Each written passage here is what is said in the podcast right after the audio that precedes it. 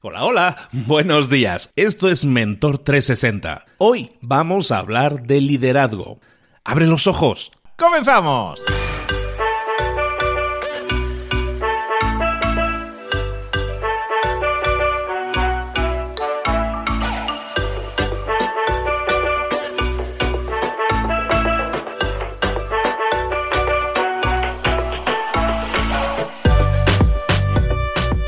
Buenas a todos, bienvenidos. Ya es hora de levantarse y ya es hora de empezar a motivarse. Aquí te traemos todos los días un montón de tips, consejos, ideas, estrategias, tácticas, herramientas que te pueden servir al final para que tú mejores y crezcas en lo personal y en lo profesional. Eso es lo que decimos siempre y no es una cantinela. Creemos honestamente y sinceramente en lo que hacemos. Estamos buscando siempre, constantemente a los mejores mentores del planeta en español en todas esas áreas de conocimiento que te suman que son útiles para ti. Evidentemente, nosotros llegamos hasta un cierto punto, tenemos, buscamos las herramientas, te las ponemos encima de la mesa. Ahora sí, recoge ese testigo, recoge esa herramienta, ponla en práctica en tu vida pasa a la acción. Obtén resultados. A lo mejor no tienes los resultados que obtienen otras personas, pero bueno, habrás obtenido un aprendizaje. Recuerda que no hay derrota, hay aprendizaje. Sigue adelante, sigue adelante. Es lunes, da igual. Vamos a empezar. La energía tiene que ser a tope tanto el lunes como el domingo como el viernes. ¿Vamos a por ello? Venga, hoy vamos a hablar de liderazgo, como te decía, amiguísimo mío, queridísimo además. Vamos a hablar con nuestro mentor del día de liderazgo.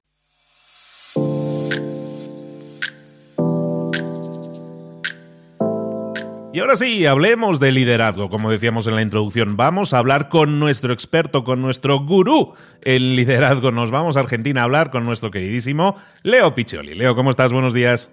¿Cómo va año? ¿Todo bien? Todo bien, todo bien, encantadísimos de tenerte aquí de nuevo. Ya estamos rodando el año, ya estamos iniciando febrero y las cosas pues ya, ya se ven como muy lejanas lo del año nuevo, pero eh, es el momento muchas veces de reflexionar y en temas de liderazgo muchas veces las decisiones que tomaste al inicio de año no han acabado del todo bien. Pero, ¿de qué nos vas a hablar hoy, Leo? ¿De qué vamos a hablar hoy en temas de liderazgo? Quiero compartir algo que aprendí eh, formalmente, que una vez me enseñaron hace varios años y que viendo la distancia me di cuenta de que fue terriblemente útil para mi carrera. Y es eh, algunas ideas sobre cómo tomar decisiones dentro de una empresa. Algunas ideas que son un poco distintas a lo que, a, lo que es más habitual. Eh, déjame empezar con, con este concepto.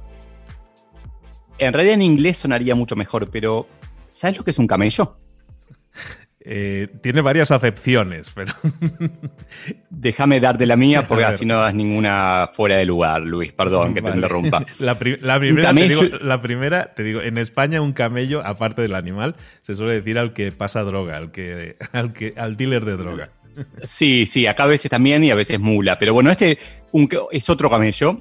Un camello es un caballo diseñado por un equipo, por una comisión. Es una frase que no me acuerdo, creo que surgió de la política en los Estados Unidos, que básicamente lo que dice es algo que todos sabemos, que es que cuando un equipo de gente tiene que ponerse de acuerdo y, diseñar algo y terminan haciendo como un promedio, un menjunje, una mezcla de, bueno, dejemos a todos un poco contentos y él quiere una joroba, bueno, pongámosle una joroba al, al caballo y bueno, y quedó un camello.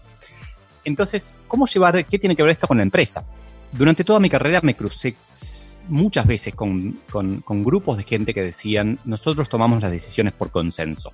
Y hace 10, 15 años hice un curso en donde me derrumbaron totalmente la idea del consenso como una forma de tomar decisiones.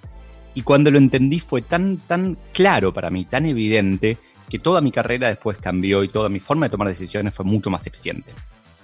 La idea es así. Para tomar una decisión hay básicamente cuatro roles. Y, el modelo se llama Ride.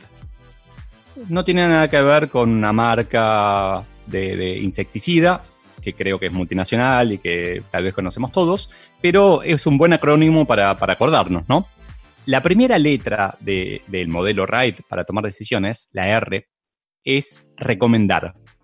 Es para tomar cualquier... Estamos, no estamos hablando de tomar la decisión de si como hablamos el otro día, de, la reunión es el lunes o el viernes, bueno, podría ser para esa también, pero no, esto es para decisiones más, más relevantes, ¿no? Decisiones un poco más importantes sobre, ok, vamos a ir hacia ese mercado, vamos a construir una planta, vamos a, armar un equipo, desarmar otro equipo, desarrollar esto.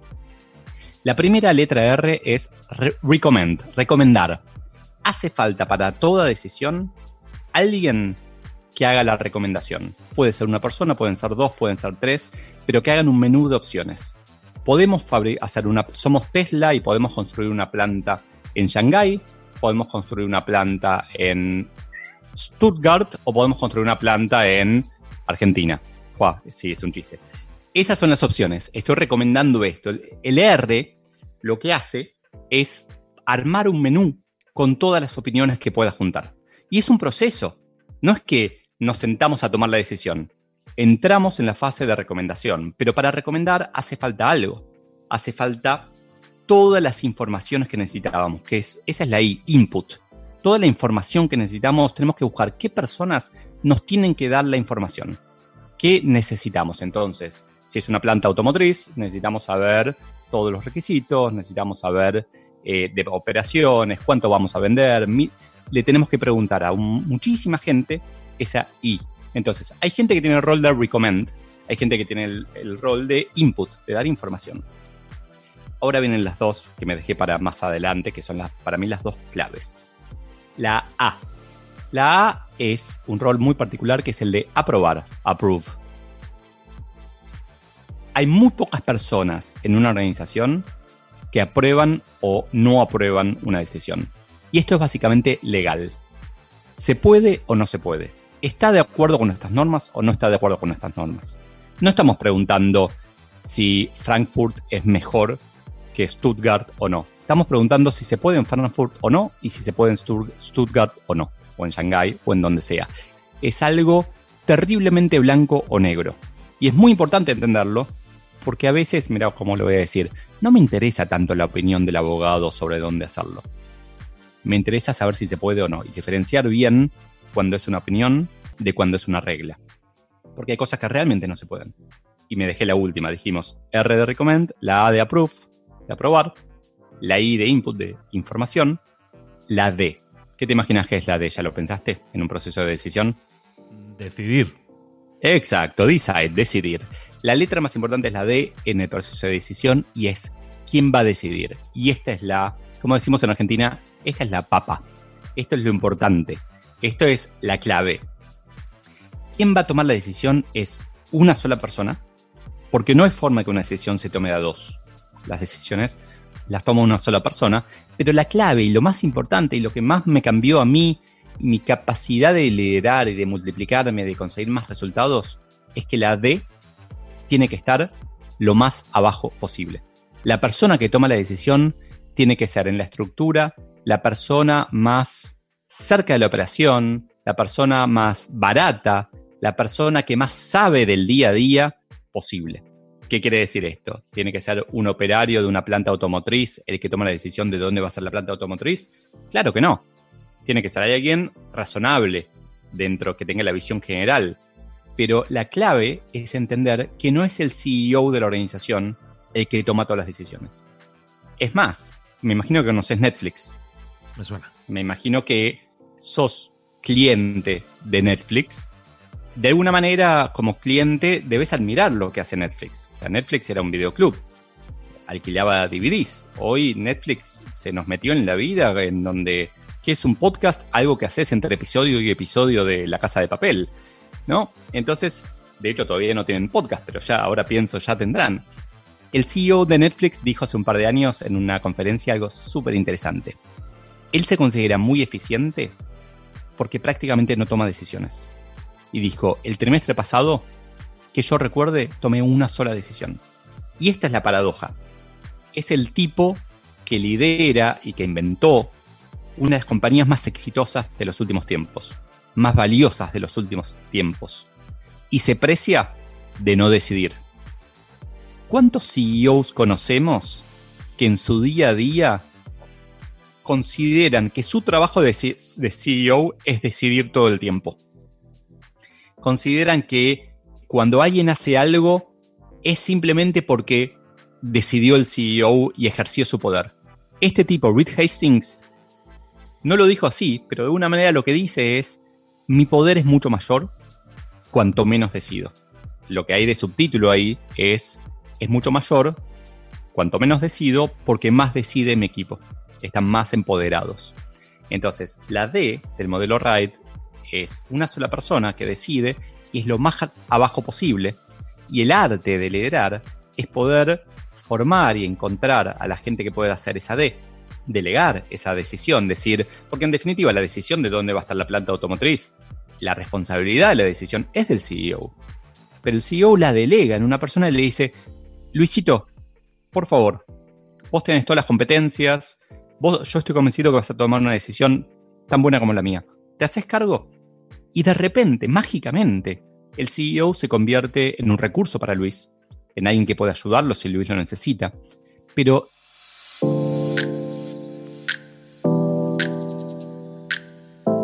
tiene mucho más tiempo libre el CEO para seguir tomando otras decisiones o delegando otras decisiones. El desafío es trabajar los Luisitos de la compañía para que estemos alineados, para que pensemos unos como otros, no igual, pero que entendamos cómo piensa el otro, para que seamos personas de bien, para que podamos entender perfectamente la misión de la compañía y sus implicancias, las implicancias de nuestra decisión en esa misión. Pero en definitiva, cuantas menos decisiones toma un líder, más eficiente es. Y alguien que me conoce podría contestarme, claro, Leo, lo que pasa es que a vos te cuesta tomar decisiones.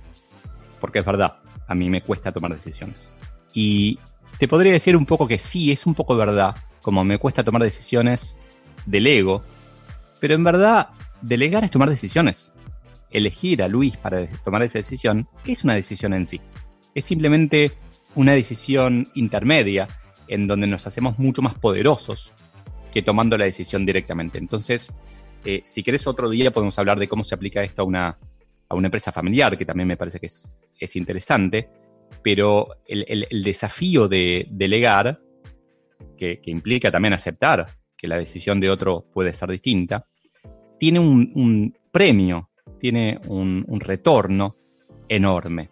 Y es aumentar terriblemente la productividad del líder. Hacer que el líder pueda tomar muchísimas más decisiones. Tal vez no directamente, pero indirectamente las va a tomar. Y son del líder y va a ser una compañía una organización mucho más efectiva.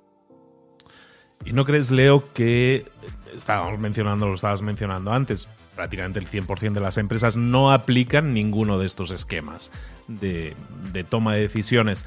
Y una persona que esté escuchando y diga, yo soy uno de esos CEOs de empresa que, que no lo está haciendo bien. Y escucho o escucho estas ideas, digo, esto suena muy bien, es una teoría muy interesante, pero ¿cómo lo llego yo a aplicar a, este, a, mi día a día? ¿no? Y me está dando en pensar que hay todo un trabajo previo que estabas mencionando, ¿no? O sea, hay que instaurar bien clavada, eh, tatuada en la mente de todos el, el tema de la misión, de los resultados que se esperan, porque tú no puedes llegar mañana. O sea, es, que he escuchado hoy en, un podcast que dicen que tengo que hacerlo así. Probablemente hay todo un trabajo previo, hay todos unos pasos previos a la hora de implantar un cambio que puede ser tan revolucionario en esa empresa, ¿no?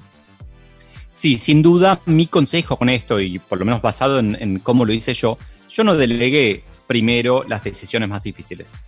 Simplemente empecé a experimentar tenía algunas decisiones y en vez de decir, esta, las piezas de marketing, no sé, el email marketing, quiero verlo yo antes de que salga siempre, dije, el próximo, mostráselo a María. Y hablé con María, le dije, mira María, lo que yo veo, lo que yo miro cuando veo esto es A, B, C, D. Me parece importante que el abogado apruebe, pero el abogado no opina. O sea, respeta la opinión, pero lo importante es que lo apruebe. Me parece valiosa la, opinión de Luis o, de Antonio o de tal, escúchalos, pero la decisión es tuya. Y probarlo con algo pequeño. No con todos los email marketing, sino con uno. Y es más, una buena oportunidad para hacer eso es cuando uno tiene un viaje por delante. En vez de, y esta es el aferrarse terriblemente a, a lo que nos da poder en teoría, en vez de quedarnos en el mail, en el WhatsApp, en Slack, conectados todo el tiempo y tratando de estar como si estuviéramos físicamente en la oficina, mi recomendación es probá de, a ver, para mí es fácil porque en verdad, es más, creo que es fácil para todos. Yo vendía bolígrafos. O sea, es como cuando un día me di cuenta de que tenía una urgencia un sábado de la noche de bolígrafos, dije, hay algo que estoy haciendo mal. No puedo ser tan importante. El bolígrafo violeta está fallando en, el sur de Brasil y entonces ahí la Amazonía tiene... Era como cuando pones en perspectiva y te das cuenta que en realidad lo que hacemos, estoy dejando de lado a todos los cirujanos, ¿no? Y a los bomberos. Pero lo que hacemos todos los demás no es de vida o muerte en el momento. No es tan importante. Entonces, probemos de delegarlo. Que salga mal un email marketing pero aprendamos que vamos a tener que delegar mínimo dos veces. Porque si lo hacemos una vez, una vez y sale mal, y María lo hace mal, vamos a tener la tentación de no delegarlo de vuelta. Pero en verdad tenemos que entender que esa vez, porque salió mal, aprendió. Y la segunda vez va a salir mejor. Entonces, deleguemos pequeño. Si somos el CEO que siente que hace demasiadas cosas, ya deleguemos algo, aunque sea pequeño. Digámosle a nuestra secretaria, que la tuve y lo hice, digámosle, mi oficina eh, no está bien preparada para recibir gente. Siento que la gente no se siente bienvenida cuando viene a hablar conmigo. ¿Podés ayudarme a cambiar los muebles esta semana que yo no voy a estar? Y que nos sorprenda con los muebles distintos. Lo que sea. Decirle a la gente de marketing que pruebe, que experimente con algo con un grupo pequeño de clientes. Decirle hacer un pop-up en el sitio de algo. Odio los pop-ups, no sé por qué dije eso. Pero probar algo distinto y delegarlo me parece como algo, un experimento con una recompensa muy grande. Que es que la gente va a aprender, la gente va a valorar. No hay nada que la gente valore más que la posibilidad de tomar decisiones, aunque sean decisiones pequeñas. Entonces, yo diría, si sos el CEO, el líder, el jefe que cree que no puede delegar, hay una sola forma de probar si puedes delegar o no, que es haciéndolo. Delega algo pequeño, no delegues algo grande, pues una, eh, es como dicen en Brasil, un, tiro en el pie. Delega algo pequeño, que si falla no sea terrible. Soporta que falle y delegalo de vuelta. ¿Hacemos eso? ¿Delegamos, Luis? Deleguemos, deleguemos. De hecho, es, es algo tan clave, es tan fácil de entender y es tan lógico que si delegas estás liberando tiempo, simplemente desde un punto de vista de calendario, estás liberando tiempo, estás liberando horas. Y tus horas se pueden dedicar, no, no para que estés tumbado en el sofá, sino que se pueden dedicar productivamente a otras cosas en las que puedas hacer crecer o las que tu hora y las que tus resultados puedan ser mucho más visibles. Y es lo que hace que una empresa crezca. Yo siempre hablo, cuando hablamos de delegar, a mí me toca hablar a veces de ese tema y siempre menciono a Richard Branson. Branson tiene, no sé si más de 300 empresas activas funcionando. Y el tío lo ves que está, pues ahora me voy a hacer un viaje en globo, ahora me voy a la isla, ahora estoy... Sí, sí, sí. Eh, entonces, es, Dios, ese hombre es Dios. ¿Cómo puede ser que tenga 300 empresas? Bueno, porque delega, porque exactamente lo que tú decías, es ese tipo de director general de una empresa que no está encima de las micro decisiones, sino que todo eso se encarga un equipo y eso es lo que te permite crecer, crecer y crecer. No sé si hasta 300 empresas, no me lo pongo como meta, pero es un ejemplo de que se puede llegar a un máximo, muy máximo, siempre que delegues, confíes en la gente y también les permitas cometer errores y aprender de ellos. Eso es totalmente cierto. 100%, totalmente. Entonces ahora, hoy es un buen día para probar de, de delegar, porque aparte todos podemos hacerlo todos, eh, no, hace falta ser CEO, sino todos tenemos un poco de responsabilidad y podemos probar a ver qué pasa o podemos proponerle a otro que delegue en nosotros y decir, ¿crees que pruebe yo esta vez? Contame qué es importante. Eso es clave. Contame qué es importante para vos. Preguntarle a, quien nos está delegando la decisión qué esperan lograr, qué hay más allá de esto. Entonces, ¿qué, tenemos que respetar? ¿Qué valores son importantes? De eso otro día podemos hablar si querés, pero para mí lo importante es, es un músculo, hay que practicar, hay que entrenar la delegación. Totalmente de acuerdo. Hoy hemos estado hablando de liderazgo con Leo Piccioli. Leo, ¿dónde te podemos localizar y saber más de ti? La verdad que eh, no, no, lo recomiendo porque los voy a torturar, pero si me siguen en LinkedIn o si me siguen en Instagram van a poder saber más de mí. En general trato de contestar todos los mensajes, tanto en una como en otra red, en Leo Piccioli. Si no, también me pueden escribir por mail a leopiccioli.gmail.com. Si quieren, básicamente me dedico a dar conferencias, así que bienvenidas cualquier pedido de, conferencias. Y por estos días voy a estar por, por México también, así que tal vez un día nos podemos ver, Luis. Así que bueno, eso, muchas gracias por, por tu tiempo. Sin el tal vez, yo creo que es un hecho más que constatado que va a ser así. Incluso como somos así, hasta nos liamos y hacemos algo. ¿eh? totalmente, Gracias, Luis. A todos los que están escuchando, recordarles también una cosa. nosotros también vivimos de esa retroalimentación. Igual que Leo estaba hablando ahora de escuchar a, a tu equipo pues aquí nosotros queremos escucharte a ti. Si has estado escuchando este episodio, si te ha gustado, si tienes algo que opinar, nos lo puedes hacer llegar directamente en mensaje a Leo, a mí, o hacerlo públicamente en algún comentario en todas las redes sociales. Y también, si tienes alguna temática, algo que crees que se ha tocado y te gustaría que profundizáramos, encantados de hacerlo. Esto es un trabajo continuo que estamos haciendo y lo que queremos es, que causa, es causar el mayor impacto. Entonces, haznos llegar tu opinión, eso nos ayuda, haznos llegar tus ideas, eso también nos ayuda a seguir creciendo y a seguir continuando. Leo, querido, un abrazo grande. Un abrazo, que tengas un lindo día, Luis.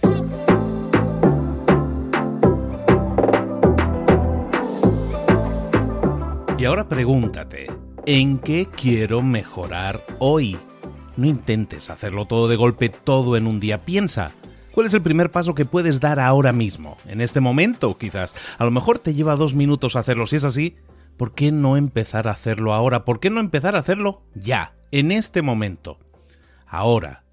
Cierra los ojos. Respira hondo y repite, sé lo que tengo que hacer. Sé cuál es el siguiente paso. Voy a darlo en este momento. Piénsalo, siéntelo y hazlo.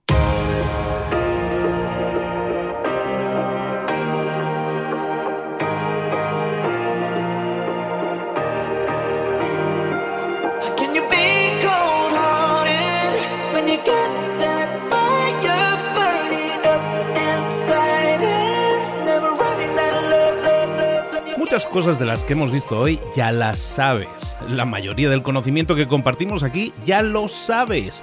Sabemos lo que tenemos que hacer, sabemos lo que tenemos que evitar, lo que no tenemos que hacer, todo eso ya lo sabes. El único problema es que no lo ponemos en práctica, no pasamos a la acción y es ahí donde te necesito a ti y a tu compromiso. Si una sola de las ideas que hemos comentado hoy resuena en ti, te llama a ponerla en práctica, entonces, define el paso más pequeño posible, el gesto más mínimo, y hazlo ahora mismo.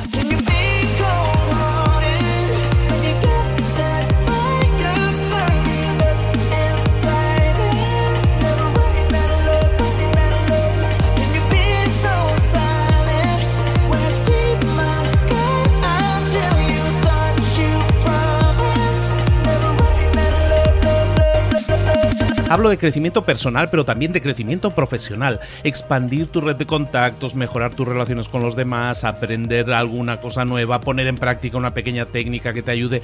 Todo suma, pero solo suma si lo pones en práctica. No si piensas en ponerlo en práctica. Pensar en ponerlo en práctica no sirve, tienes que ponerlo en práctica, pasar a la acción.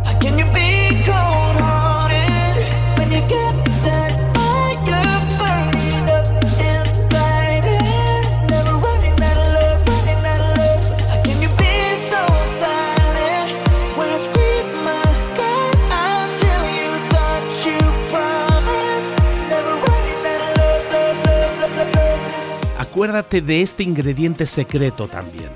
El ingrediente secreto es la actitud. Tu actitud. Tu actitud transmite. Si sales a la calle con ganas, la gente lo va a notar. Si sales a la calle sin ganas, la gente también lo va a notar. El mundo está ahí fuera, te está esperando, por lo tanto sal ahí fuera, sal a la calle y sal con ganas, sal con actitud. No esperes a mañana, ya sabes lo que tienes que hacer y ya sabes que lo puedes hacer hoy. No veas pasar la vida, vive la vida. Tienes las mismas 24 horas que tienen los demás, haz que valgan la pena. Entrega en estas próximas 24 horas tu mejor versión. Te esperamos aquí mañana para continuar creciendo. Te esperamos aquí mañana con más mentores, pero el día de hoy está completito delante de ti. Así que ponte en pie, pisa fuerte, respira hondo, sal ahí fuera y conquista tu día.